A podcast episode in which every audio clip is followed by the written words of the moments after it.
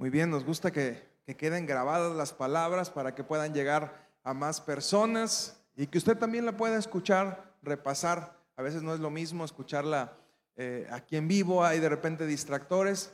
Allá en tu casa ponerte tus audífonos, escucharla, repasarla y ver qué es lo que, lo que Dios eh, nos ha querido hablar durante esta, esta semana. Siempre es un, un reto el estar aquí, pero es algo que disfruto mucho, el poder estarte compartiendo lo que, lo que Dios eh, ha puesto en mi corazón para, para hablarte. Abre tu Biblia, por favor, en el libro de Hechos, capítulo 1, versículo 6. Por favor.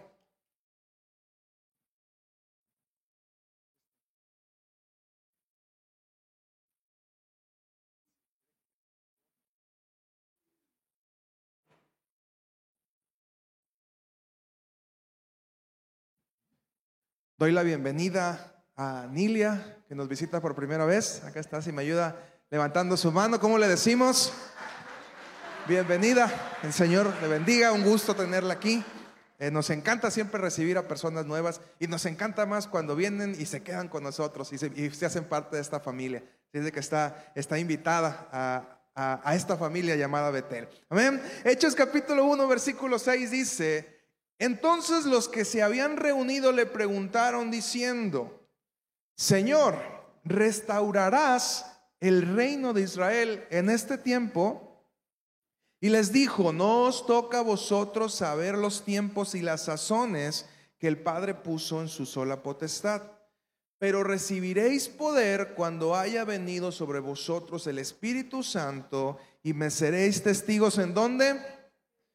En Jerusalén en Judea, en Samaria y hasta lo último de la tierra. ¿Dónde entonces?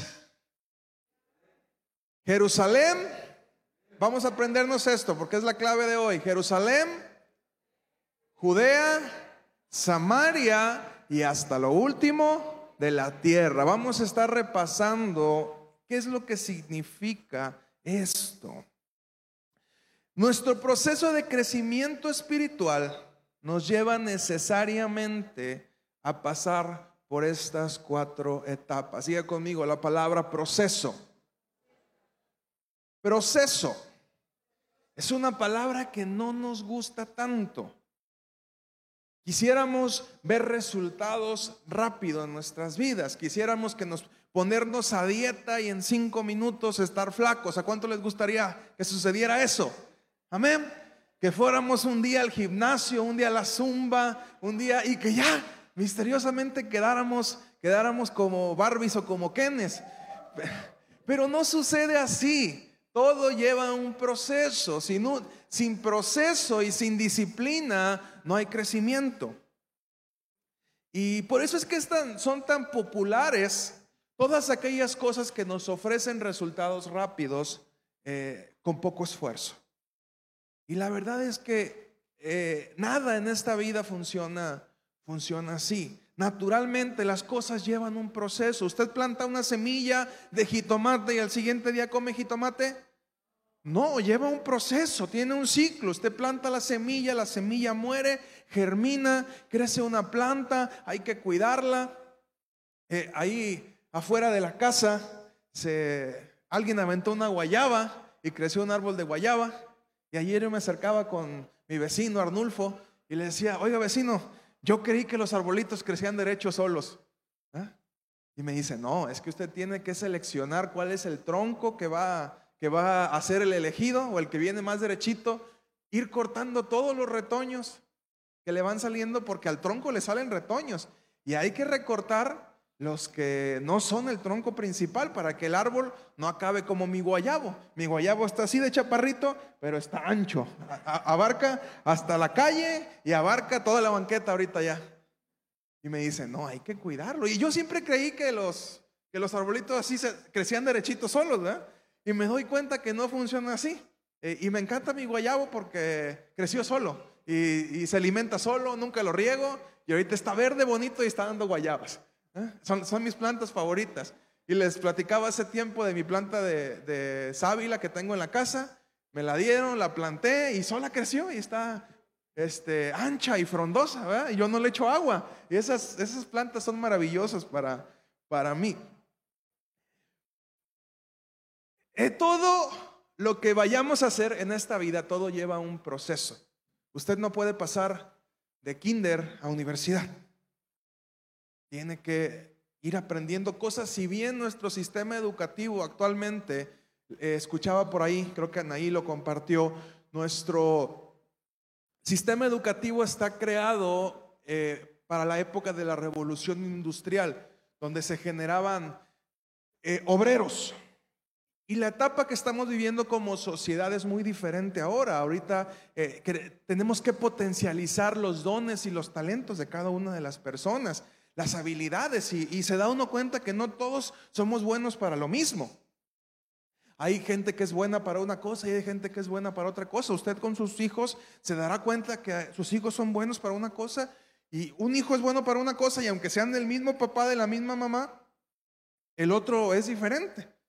Y, puedo ver en, mis hijos y, a Samantha, por ejemplo, le frustra de repente que Benny es muy bueno para las matemáticas. Y luego nos dice, ay, es que ustedes creen que Benny es más inteligente que yo. No, hija. Simplemente Benny tiene otras habilidades. Tú eres, tienes una habilidad atlética diferente, una elasticidad, algo que Benny no puede hacer. Y realmente no es que seamos más unos que otros, simplemente tenemos diferentes habilidades. Pero lo que no podemos negar es que tiene que haber un proceso de crecimiento para poder eh, alcanzar el fruto que buscamos. No va a suceder de la noche a la mañana. Yo agregaría a esta etapa una etapa cero que es la de Nazaret. Para Jesús Nazaret fue su etapa, su etapa cero. Y cada uno de nosotros vamos en este proceso de crecimiento hemos venido insistiendo en esto. Dios nos está llevando a crecer como congregación. Y no solamente físicamente, sino a nosotros como personas. Este es un tiempo donde Dios quiere verte crecer. Y nosotros vamos a decidir si nos estancamos o seguimos creciendo porque no podemos brincar a la siguiente etapa si no hemos terminado y cerrado esa que estamos pasando. Y vamos desbloqueando niveles como lo hablábamos hace tiempo en los juegos de video. Dice el libro de Juan 4, 43 y 44.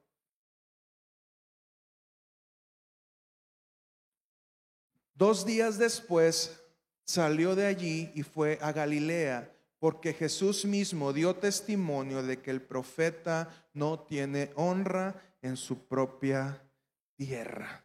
Nazaret es la primera etapa en la vida de Jesús y vamos a ir analizando cómo fue con Jesús. Nazaret fue su primera etapa. ¿Usted recuerda el paso de Jesús por Nazaret? Dice que muy pocos creyeron en él.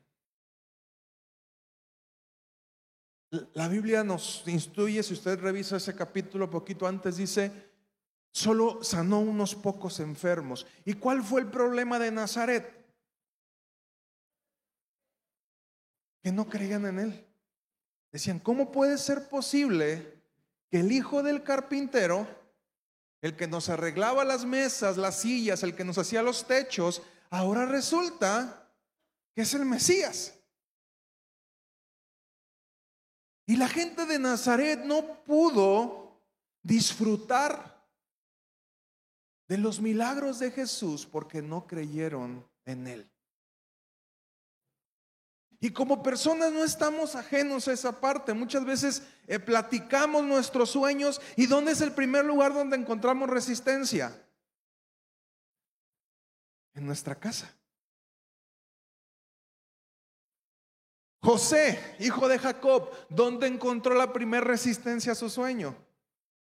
Y con sus hermanos, cuando él les dijo, bueno, también el chico era algo engreído y el papá era consentidor y tenía su, su exclusividad, al, el hijo que realmente quería más, dice la palabra que le dio, le dio una túnica de colores que se le daba al hijo consentido y él era el menor, entonces el muchacho se lo había creído, no tenía carácter y se le ocurrió que iba a ser una buena idea decirles a sus hermanos, tuve un sueño. Y todos ustedes se van a inclinar ante mí, incluido mi papá y mi mamá. ¿Y, qué, qué cree que hicieron los hermanos? Se pusieron felices y dijeron, sí, hermano. Obviamente no. El papá, Jacob, Israel, no había actuado de manera correcta en la forma en la que había llevado esta relación con su hijo. Y ya los demás hermanos estaban molestos con José, pero el primer lugar donde encontró resistencia, el sueño, el propósito que Dios había puesto en la vida de José, fue en su casa. Y fueron sus hermanos mismos los que lo iban a matar de no haber sido por Rubén quien hizo que solamente lo vendieran. Le perdonó la vida y lo vendieron como esclavo. ¿Y ese sueño se cumplió o no se cumplió? Sí se cumplió. Pero después de qué? De un proceso donde Dios tuvo que ir tratando la vida de José para que llegado el momento, efectivamente, todos sus hermanos terminaron inclinándose ante él cuando él era el segundo en el reino de Egipto. Normalmente en nuestra casa, en nuestra familia, no van a creer en el llamado que Dios tiene para nosotros. Y esto no es malo, porque va a resultar en la primera prueba para que nosotros podamos salir adelante. Es la primer prueba a vencer, el primer reto que tenemos que pasar, decir, ¿sabes qué? Aunque creas o no creas en mí, yo me voy a aventar a hacerlo. Y siempre bromeo con esta parte. Eh, mis papás no querían que yo estudiara comunicaciones. Me decían, eso no es una carrera. Estudia algo. Decía mi mamá aquí presente que puede dar fe y legalidad de, de ello. Y yo les dije, no, yo quiero ser comunicólogo. Ya después me di cuenta que, estaba difícil, efectivamente, el mercado. Pero con el paso de los años me he dado cuenta lo importante que fue el yo haber estudiado esa carrera para lo que estoy haciendo en este momento. Y la resistencia no es mala, di conmigo, la resistencia no es mala. Cuando tú te enfrentes a la resistencia, no te enojes, al contrario, date cuenta que esa resistencia te va a hacer crecer como persona. Los problemas te hacen crecer como persona. De las victorias no se crece, de las dificultades es cuando logras crecer.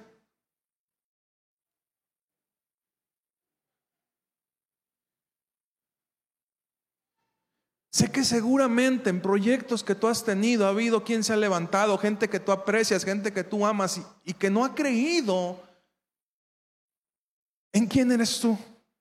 Dice, no, ¿cómo crees que vas a poder salir adelante? Si tú eres esto y eres esto. Y efectivamente nos conocen. Saben cuáles son nuestras debilidades, saben cuáles son nuestros errores. Y el problema es ese, que nos conocen demasiado. Pero esa resistencia que enfrentamos, incluso con gente que amamos, nos lleva a generar tenacidad y a salir adelante. Y a veces hasta por coraje te voy a demostrar que sí puedo.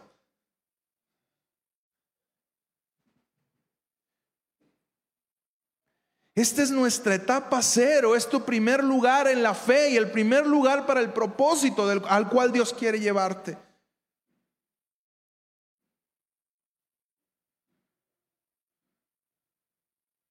Y el detalle es que muchos de nosotros a través de esta resistencia renunciamos a los sueños que Dios ha puesto en nuestro corazón.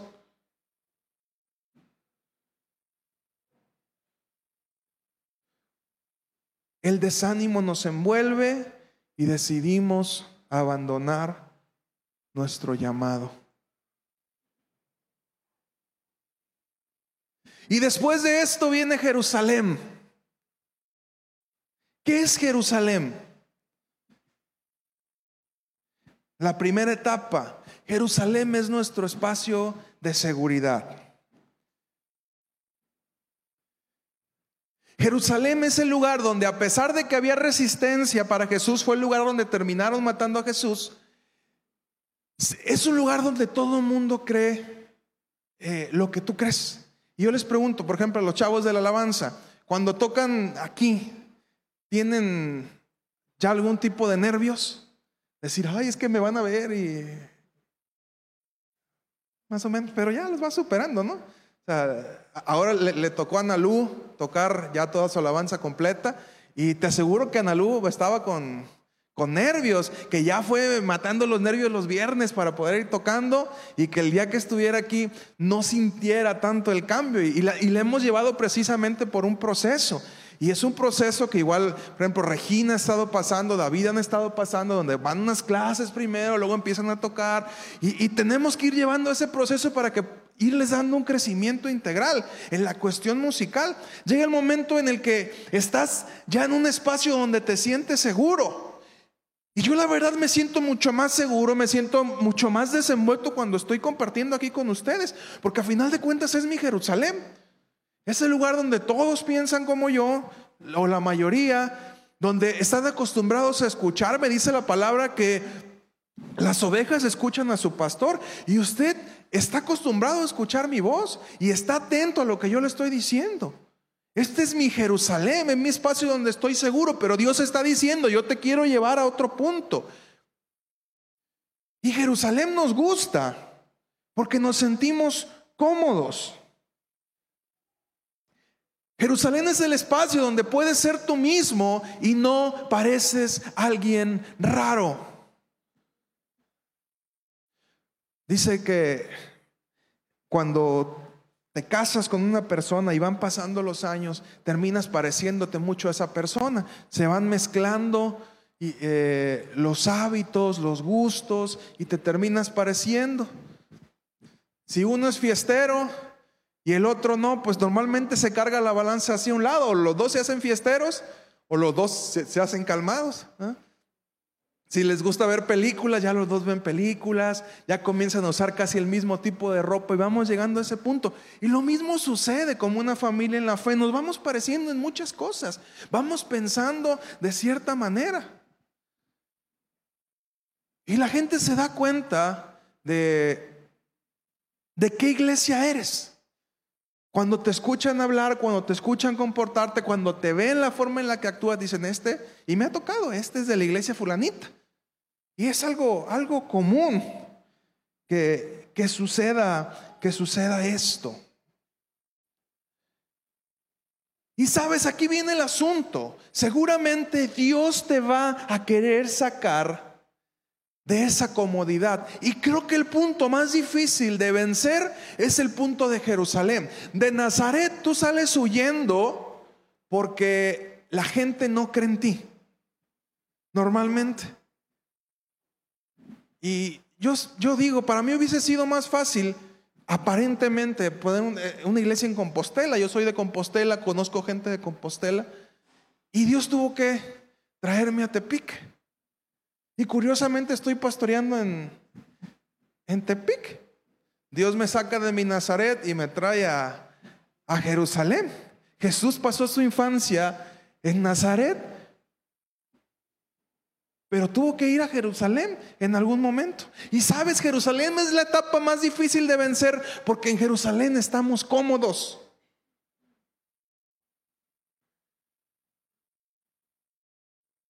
Y los apóstoles, una vez que se va Jesús, viene el Espíritu Santo, ellos estaban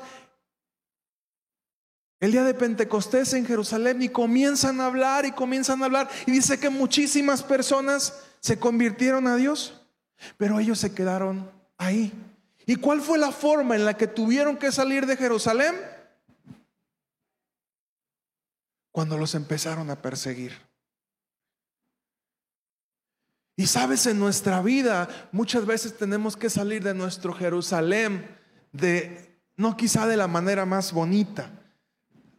Salimos porque nos corren, o salimos porque pasamos un momento de necesidad y de repente estamos acostumbrados, por ejemplo, a vender algo si somos comerciantes y nos sentimos cómodos y las ventas comienzan a bajar y empezamos a experimentar necesidad, sabemos que algo no está bien con lo que estamos vendiendo y terminamos dejando de hacer eso, dejando de vender eso porque eh, no tuvimos de otra. Pero si, si siguiéramos de esa manera estaríamos cómodos y pasaríamos demasiado tiempo en Jerusalén, en esa primera etapa.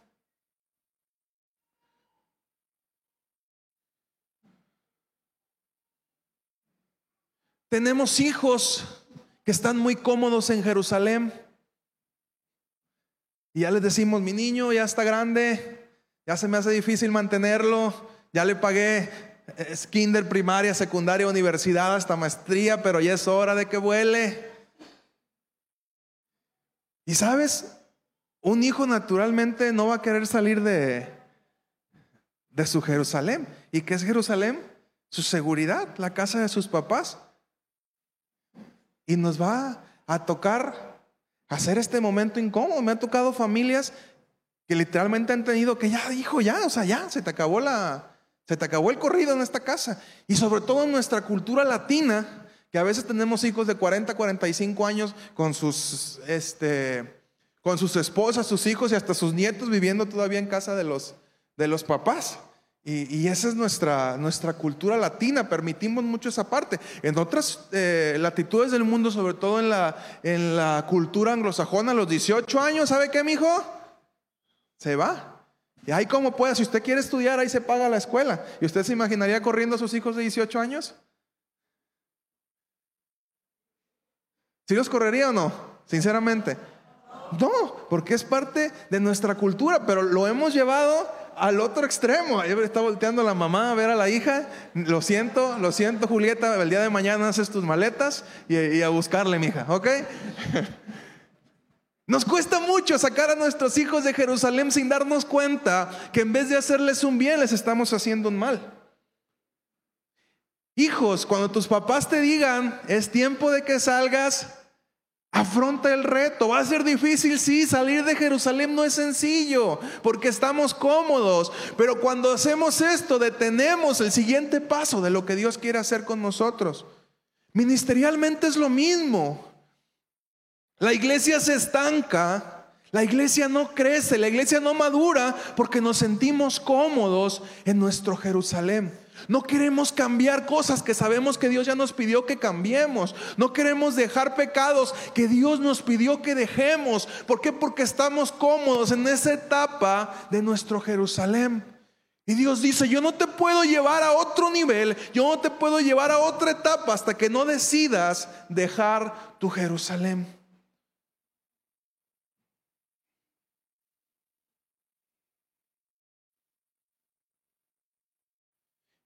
Y nuestra segunda etapa es Judea. Judea implica movimiento. ¿Cómo salieron los discípulos, los apóstoles de Jesús de Jerusalén cuando los empezaron a perseguir? Y creyeron que al perseguirlos y al expulsarlos de Jerusalén iban a terminar con este movimiento. Y sabes qué, no se dieron cuenta que lo que lograron con esto es que el Evangelio de Jesús se extendiera. La única forma en la que vas a crecer es cuando te extiendes, cuando sales de tu espacio de comodidad.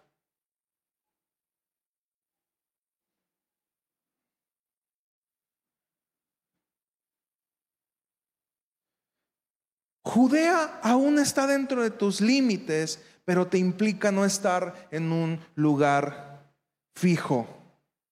Sales de los límites amurallados de Jerusalén, lo cual implica exponerse a nuevos retos. Pero todavía estás en un espacio donde la gente piensa más o menos igual que tú, donde la gente cree más o menos lo mismo que tú, donde existen más o menos las mismas costumbres. La tercera etapa, Samaria, Juan 4, 9, por favor.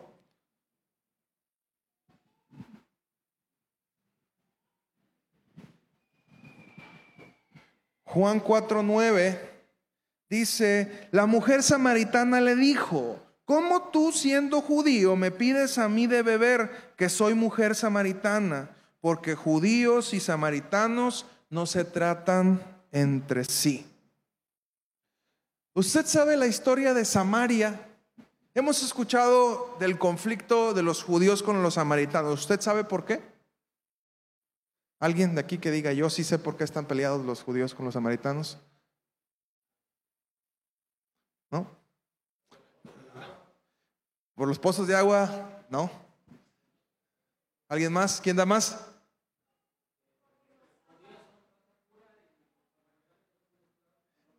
Anda cerca, pero no es todavía la, verdad.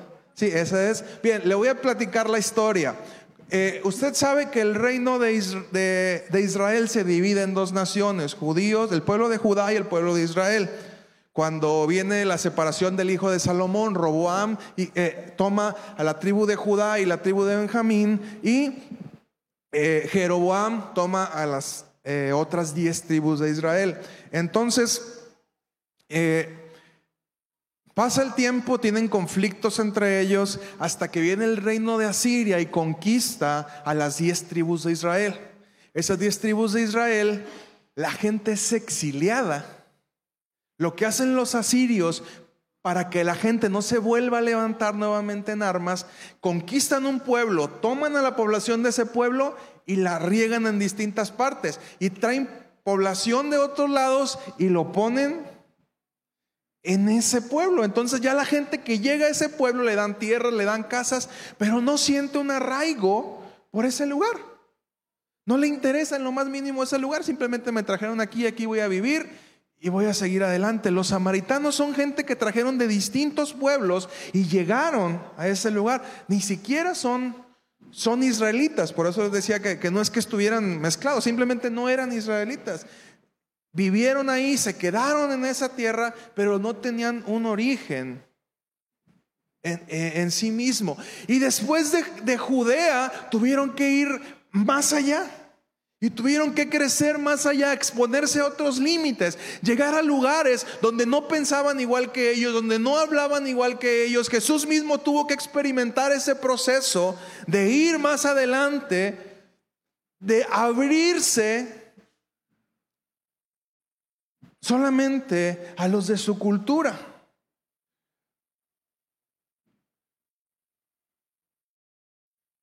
Samaria fue creada por un rey que no amaba a Dios. La ciudad fue creada por un rey que estaba en, contra de Dios. Desde un inicio, todavía cuando vivía el pueblo de Israel, creó esta ciudad eh, para que fuera una competencia política y social de Jerusalén. Y que la gente en vez de irse a adorar a Jerusalén terminara yéndose, quedándose a adorar en Samaria y no se desertara el pueblo.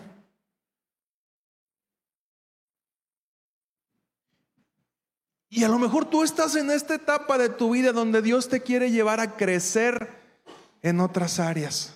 Y, me decía una persona, un evangelista, dice, lo más triste de la iglesia es que eh, pasamos queriendo evangelizarnos a nosotros mismos. Y de repente dice, van, va, el, pastor fulanito va y le comparte a la otra iglesia. Y el otro va y le comparte a la otra iglesia. Y a nadie se le ocurre que hay gente afuera con mucha necesidad porque estamos siempre envueltos en nuestras cuatro paredes. Y Dios a lo mejor te quiere hacer brillar en otro espacio donde piensan diferente. Tú estás en esa etapa donde Dios te está llamando a hacer luz en áreas diferentes. Hablar de Jesús en áreas diferentes y va a ser difícil probablemente. Mariel, ¿ha sido fácil ser psicóloga en una empresa grande? Donde no piensan lo mismo que tú, donde no creen lo mismo que tú. ¿Y ha sido de bendición? Yo sé que sí.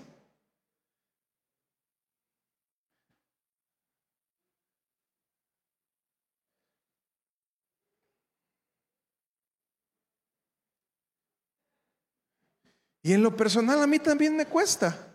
Es diferente cuando yo estoy en mi Jerusalén, cuando voy a compartir otra iglesia, ya sea otra iglesia, la gente no está acostumbrada a escucharme. Y sabes, tengo que eh, buscar la forma de llamar su atención, de atraer su atención para que pueda escuchar mi voz. Y, eso no es un proceso sencillo. Llegas, Dios te lleva a un lugar donde vas más allá de tus límites y no es un proceso sencillo hacerte escuchar. Tienes que buscar las estrategias, las maneras para hacer lo que Dios te mandó a hacer. Dice ahí mismo en Juan capítulo 39 al 42.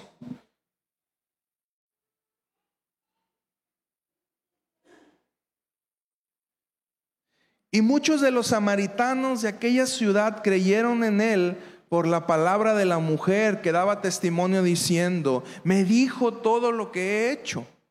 Entonces vinieron los samaritanos a él y le rogaron que se quedase con ellos y se quedó allí dos días. Y creyeron muchos más por la palabra de él y decían a la mujer, ya no creemos solamente por tu dicho, porque nosotros mismos hemos oído y sabemos que verdaderamente este es el Salvador del mundo, el Cristo. Dios quiere llevarnos a hacer cosas que a lo mejor no nos gustan. Y nos hemos mantenido en aquellos lugares donde somos cómodos, donde sentimos que florecemos. Y nos vamos estancando y nos vamos muriendo en el mismo lugar. Y lo que Dios quiere es llevarnos a crecer, que podamos romper nuestros propios límites.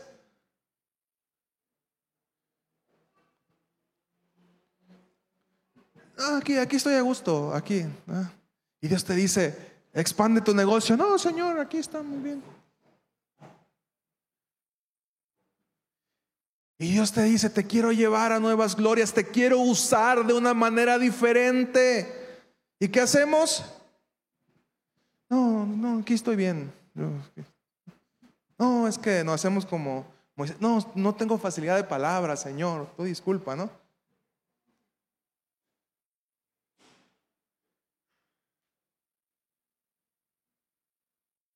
Y nos vamos deteniendo a cosas que sabemos que tenemos que lograr simplemente porque no somos capaces de enfrentar a nuestros temores, de enfrentar a nuestros gigantes y nos estancamos y nos morimos por no creerle a Dios. ¿Alguien está en esa etapa? Santo Dios, uno nomás. Bueno, Marichuy es la única que, le voy a compartir. A todos los demás, muchas gracias este, por venir. Usted no está creciendo. Dios no le está llamando a usted a hacer cosas distintas, ¿sí o no? Sí, y lo está haciendo ¿Sí? ¿Seguro? ¿Eh? Algunos sí, algunos no, se vale, hay que ser honestos con nosotros mismos, pero Dios nos está llevando a crecer y el problema es que no queremos salir de nuestros límites. Estamos bien cómodos en Jerusalén, estamos cómodos en Judea y Dios nos está diciendo, yo te quiero llevar a que alcances más, a que logres más, a que crezcas como persona, a que crezcas en la fe, a que crezcas en tu negocio, a que crezcas en todos los ámbitos de tu vida. Y no te estoy hablando de prosperidad, no te estoy hablando de que te hagas rico, te estoy hablando de que Dios quiere que no te estanques y que puedas crecer en todo lo que hagas. Pero siempre crecer te va a implicar sacrificio. Y no nos gusta el sacrificio.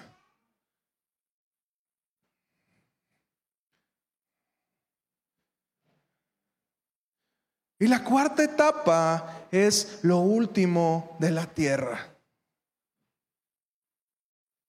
Dios mediante la siguiente semana voy a estar compartiendo en la Ciudad de México. No voy a estar aquí en casa. Primer servicio en el año que no voy a estar. Le pido me disculpe, no suelo hacer esto, pero tengo una invitación. Voy a estar compartiendo en la Ciudad de México. Y, y el anhelo en mi corazón le digo, Señor, yo no quiero estancarme. Señor, llévame a otra etapa. Y una de las metas que yo tengo es, quiero salir del país y quiero ir a sacar mi, mi pasaporte. No sé cuándo, pero quiero estar preparado para si algún día me invitan, quiero tener mi pasaporte vigente y decirme, me quiero ir.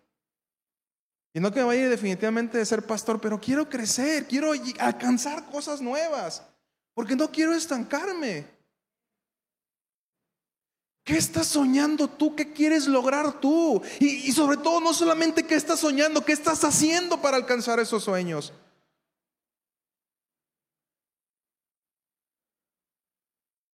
Y yo me quiero capacitar y quiero echarle ganas, es mi reto, lo voy a lograr, no sé, pero quiero intentarlo. Porque no quiero estancarme, no quiero quedarme en lo mismo. Y ese mismo sentir que yo estoy teniendo en mi corazón, quiero plantarlo en el tuyo. A lo mejor has estado pasando años y años y años haciendo lo mismo y Dios dice, yo te quiero ver crecer. Te voy a hacer esta pregunta, ¿qué plan tienes para tu vida? ¿Qué sueños tienes? ¿Qué metas tienes? ¿Hay, ¿Hay, algo? ¿O simplemente vas pasando el día a día? ¿Qué vamos a hacer? Este, ¿Qué vamos a hacer, cerebro, el día de hoy? ¿Y qué le decía cerebro? Lo que hacemos todas las noches, Pinky. Tratar de conquistar el mundo. Y así vivimos nuestro día a día, queriendo hacer lo mismo todas las noches. Y no nos damos cuenta que Dios nos quiere llevar a crecer.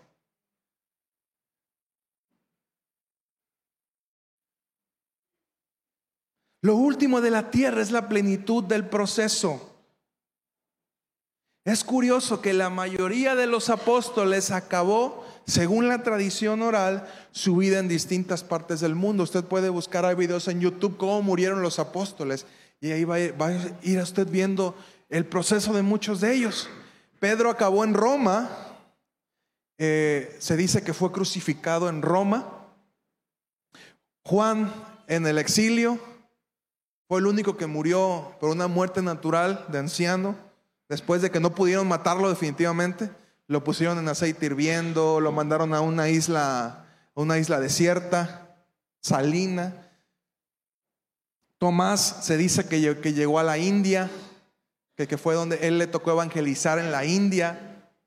Eh, Pablo, el apóstol Pablo, si bien murió en Roma, la Biblia menciona que pudo haber ido a España Pudo haber estado en España en algún momento de sus viajes. Y los apóstoles terminaron yéndose a distintas partes del mundo. Y si no hubiese sido por ellos, hoy en día nosotros no, no hubiésemos conocido el Evangelio, no conociéramos a Cristo. Fue por el trabajo de esos hombres que decidieron romper sus límites y viajar hasta lo último de la tierra conocida en ese momento, porque España era lo último. En ese momento la India, era el otro extremo. Ellos decidieron que iban a llegar hasta el último punto de la tierra. Y yo te hago esta pregunta, ¿cuál es tu punto último de la tierra? ¿Hasta dónde llegan tus ojos? ¿Hasta dónde quieres crecer?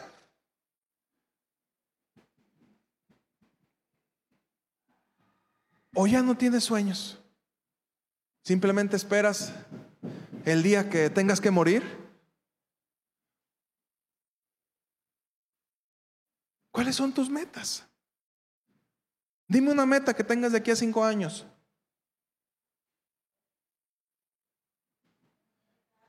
¿Mande? ¿Cambiar de carro? Bueno, bueno, esa es parte de, salir de... Le va a implicar tener que hacer un esfuerzo para poder comprar otro carro. Se vale. ¿Quién más tiene una meta?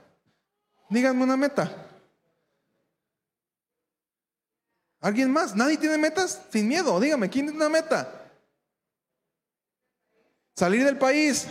me va a acompañar Mariel. ¿eh? Hugo. Tener un terreno. Va. Anótalo. Anótalo. ¿Alguien más? ¿Quién tiene una meta? Cintia. Tener una casa. Bien. ¿Quién más tiene una meta? Quiero que comiences a soñar. Quiero que comiences a mover tu cabecita. ¿Quién más tiene una meta? ¿Cuál es tu meta, Karina? ¿Cuál es tu meta, Eddie?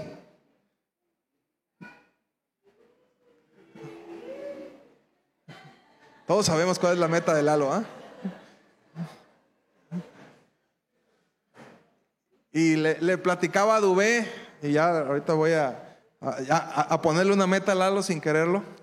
Le, le, a Dubé, creo que de jueves a viernes, que tuve un sueño y que yo andaba en España ¿Cuándo he ido a España? Nunca en mi vida.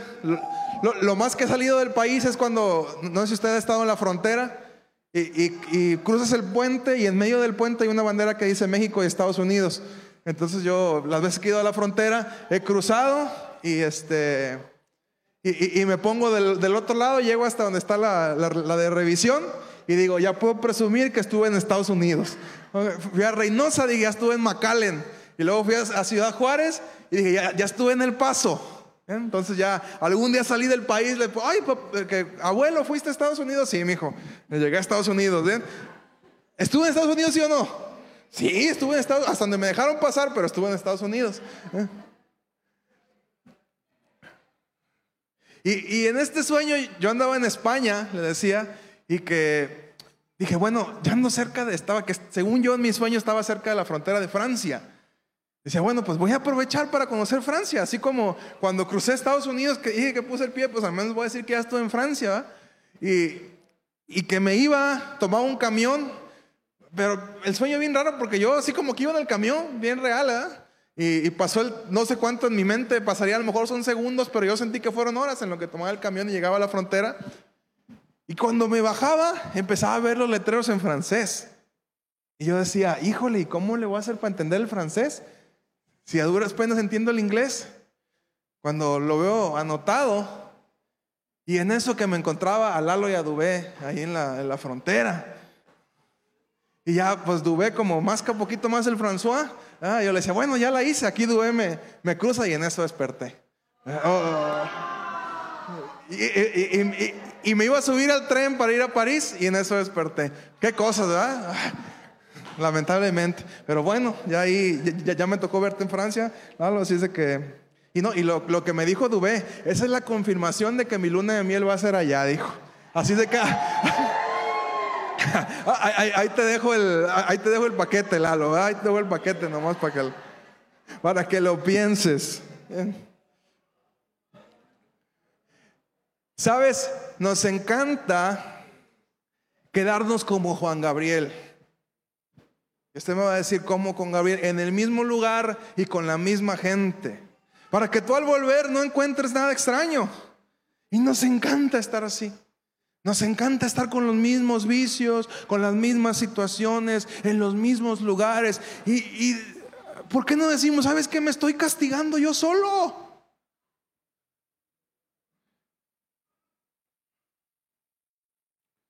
Estoy atado a lo mismo cuando bien podría tomar un reto e ir a lo nuevo que Dios quiere llevarme. Y muchos de nosotros así estamos, castigándonos nosotros mismos diciendo, ay, es que soy bien miserable, ay, es que no me alcanza para vivir, ay, es que no puedo, ay, es que... Y no le creemos a Dios. Y lo peor es que somos nosotros mismos quienes por mantenernos atados a nuestros temores no nos atrevemos a crecer.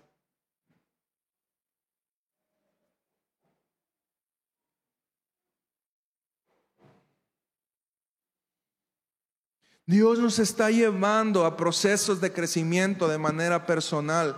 Unos apenas van de Nazaret a Jerusalén, otros de Jerusalén a Judea. Hay unos que los están corriendo de Jerusalén para que lleguen a Judea. Otros que ya los persiguen en Jerusalén y van para Samaria. Y otros que van de Samaria a lo más grande de su proceso, pero lo que quiero animarte es a que no te detengas.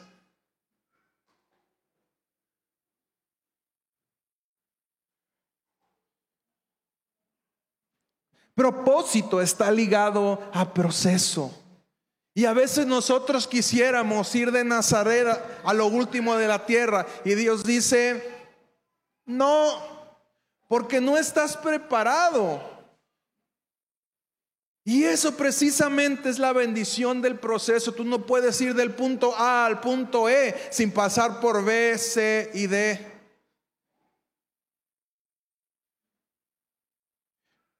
Y Dios te va a ir preparando y Dios te va a ir capacitando y Dios va a ir trabajando con tu temperamento, a ir trabajando con tu persona hasta que puedas llegar al punto donde Dios quiere llevarte, pero tiene que haber voluntad también de tu parte.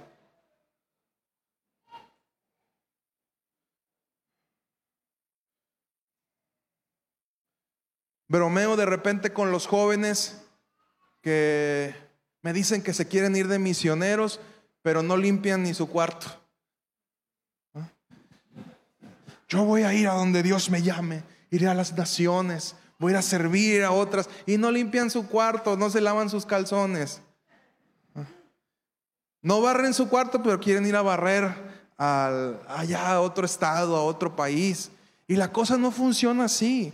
Dios nos quiere llevar en un proceso donde podamos ir trabajando. Y luego de repente nos sentimos que somos demasiado grandes para ese espacio, pero no queremos pagar el precio del proceso.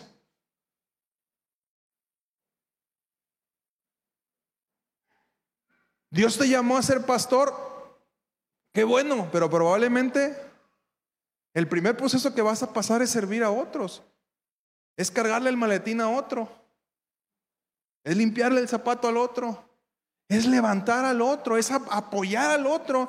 Y hasta que Dios vea tu fidelidad en ese momento, te va a llevar a un proceso nuevo. Yo le haría esta pregunta, ¿qué tan fiel ha sido con su carro? ¿Lo cuida? Esmérese. Esa es la bendición que Dios le ha dado ahorita. Cuide ese carro, mantenga ese carro. Téngalo bien, honre la bendición que Dios le dio. Y yo sé que seguramente Dios le va a poner la posibilidad de otra.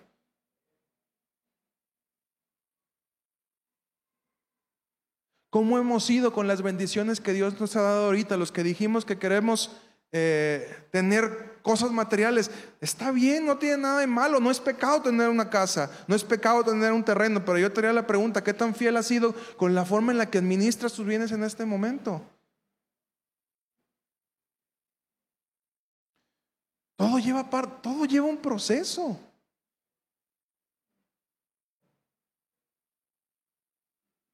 Es mucho más factible que tú ahorres, trabajes y ahorres por años y te compres una casa que te ganes la lotería. Es mucho más factible a que invirtiendo tu dinero te hagas millonario a que te saques la lotería.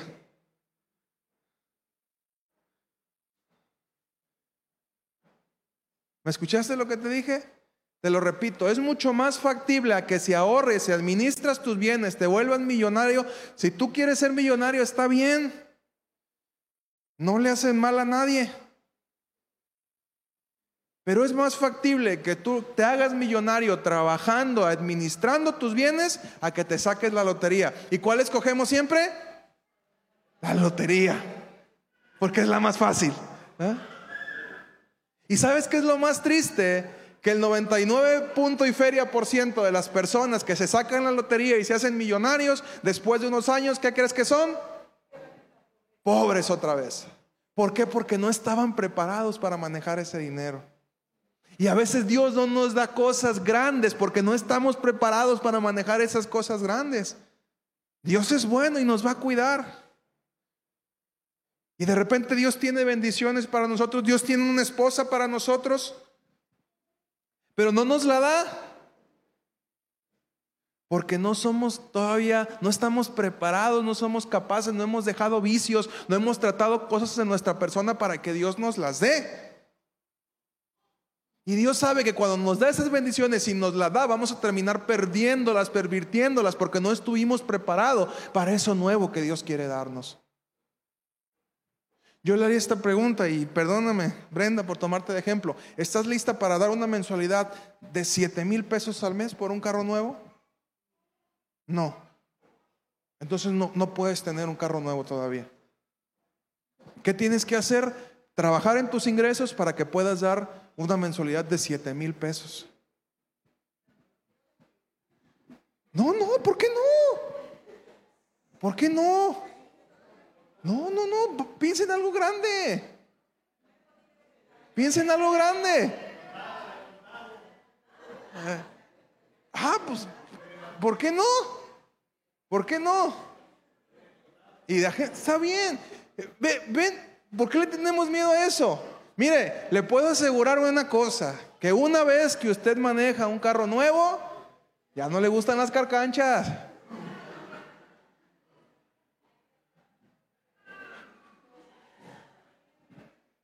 ¿Cuántos han tenido la posibilidad de estrenar un carro nuevo? ¿Alguna vez en su vida? ¿Y, cómo se siente? Se siente bonito. Y, sabes, es una sensación hermosa que tú sabes que vas a llegar, le va a hacer rum, Y van a pasar 5, 6, 7, 8 años y, y, tú nomás le vas a hacer rum y vámonos. Y, vuelvo a lo mismo, no te estoy hablando de un evangelio barato de prosperidad, lo que te estoy diciendo es que empieces a soñar y a creer cosas grandes. Y obviamente trabaja para ello. Esfuérzate para ello. Tú puedes decir, bueno, a mí no me interesa tener un carro nuevo, está bien, no hay problema, solamente es un ejemplo. Pero que puedas empezar a ponerte metas. Si con un carro ya renegamos todos, con un carro nuevo ya renegamos todos, que es algo insignificante, algo que no vale la pena, se va a quedar aquí, se hace viejo, se le acaba el olor a nuevo. Dicen que es el perfume más caro el olor a carro nuevo. Pero imagínate, si tienes problemas para imaginarte tener un carro nuevo, los problemas que vas a tener para imaginarte las cosas grandes que Dios quiere hacer a través de ti. ¿Y cómo vas a darte cuenta que un plan, un sueño, un propósito de parte de Dios, y escúchenme chicos, ¿cómo puedes darte cuenta que algo viene de parte de Dios?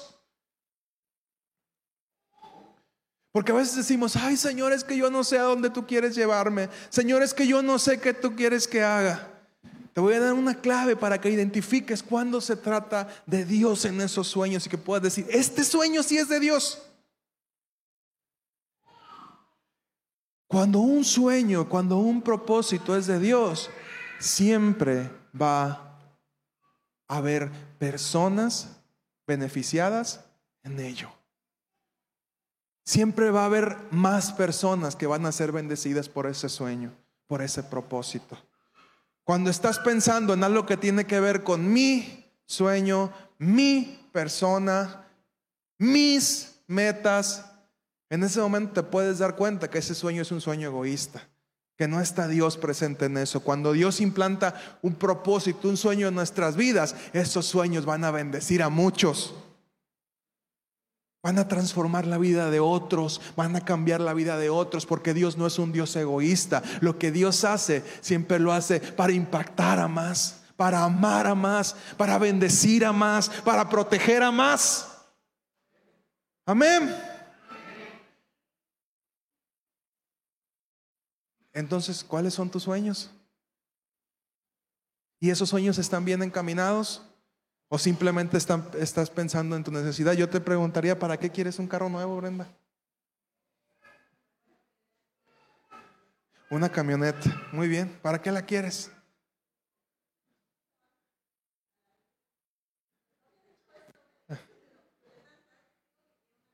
¿Sí? Bueno. Yo, yo he experimentado esa parte. Y yo le he dicho, Señor, quiero un carro para esto. Y, yo he visto la mano de Dios. Me ha tocado pagar un precio, sí. Hasta a mi mamá le ha tocado a veces pagar precio, ¿verdad? Luego me los deja más baratos. Pero obviamente me toca pagar un precio por eso. Pero cuando un sueño viene así, y dice, Señor, yo quiero esto porque tú me has llamado acá, Dios te respalda. Y he dicho muchas veces, Señor, yo quiero un carro grande para mover gente. Fue el ejemplo que yo vi en mi casa. Mis papás pedían cosas para la obra de Dios y no les interesaba verlo y eso es algo que yo vi y esa fe que ellos tenían me alcanzó también también para mí. Bien, ¿qué estás soñando? Es que quiero para irme de vacaciones y ser millonario, sí. Pero escuchaba una vez a, Yoko y Kenji, seguramente usted lo, lo ha oído, que dice que él le decía a Dios, Dios, ocupa un carro nuevo. Y Dios le decía, no te entiendo. Dios, ocupo departamentos, espacios. Y Dios le decía, no te entiendo. Hasta que él un día entendió cuál era el idioma de Dice, Señor, me gustaría hacer un lugar donde pudiéramos recibir a personas en necesidad que pudieran vivir en ese lugar, tener vehículos para mover a esas personas, para ayudar a más gente. Y dijo Dios, ah, eso sí lo entiendo. ¿Y qué necesitas? Ah, ocupo carros, ocupo casas, ocupo departamentos. Y Dios dice, ah, sí, sí te entiendo. Y, yo pude ver la, que Dios respondió a mis oraciones hasta que hablé en el idioma correcto. ¿Cuáles son tus metas y hacia dónde apuntan tus metas? A lo mejor no has logrado mucho de lo que has querido porque no has apuntado para el lugar correcto.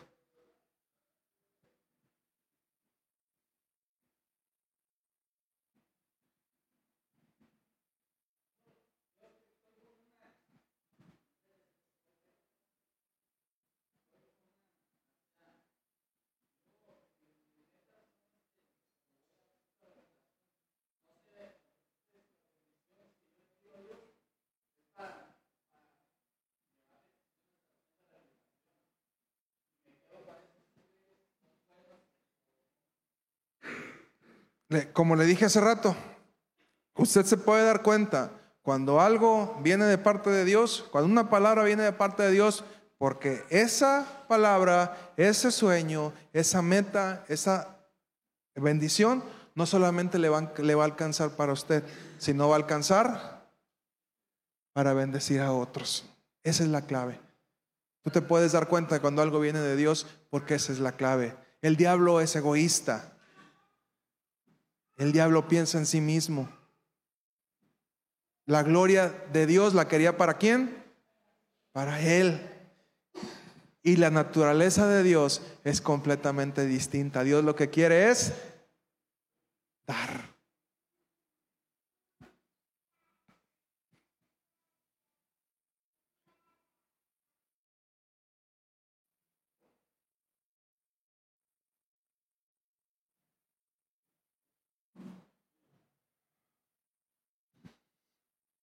¿Hacia dónde vas? ¿Vas para Nazaret? ¿O estás en Nazaret? ¿Te estancaste en Nazaret? Dios te puso sueños y como a la primera te, dijeron que no renunciaste a ellos. O a lo mejor ya venciste esa primera etapa y estás en Jerusalén, pero estás cómodo haciendo lo que sabes hacer y tienes miedo ir a tu Judea, a una nueva etapa, en, a lo mejor en el mismo lugar donde Dios quiere llevarte. A lo mejor ya pasaste tu Judea y estás en Samaria y estás creciendo y estás llevando a lo que Dios quiere, tomando retos. O a lo mejor ya estás en lo último, en las metas más importantes de tu vida, pero es importante que sepas dónde estás y a dónde vas. Y que no tengas miedo crecer. Amén. Ponte de pie, por favor. Pase el grupo de alabanza.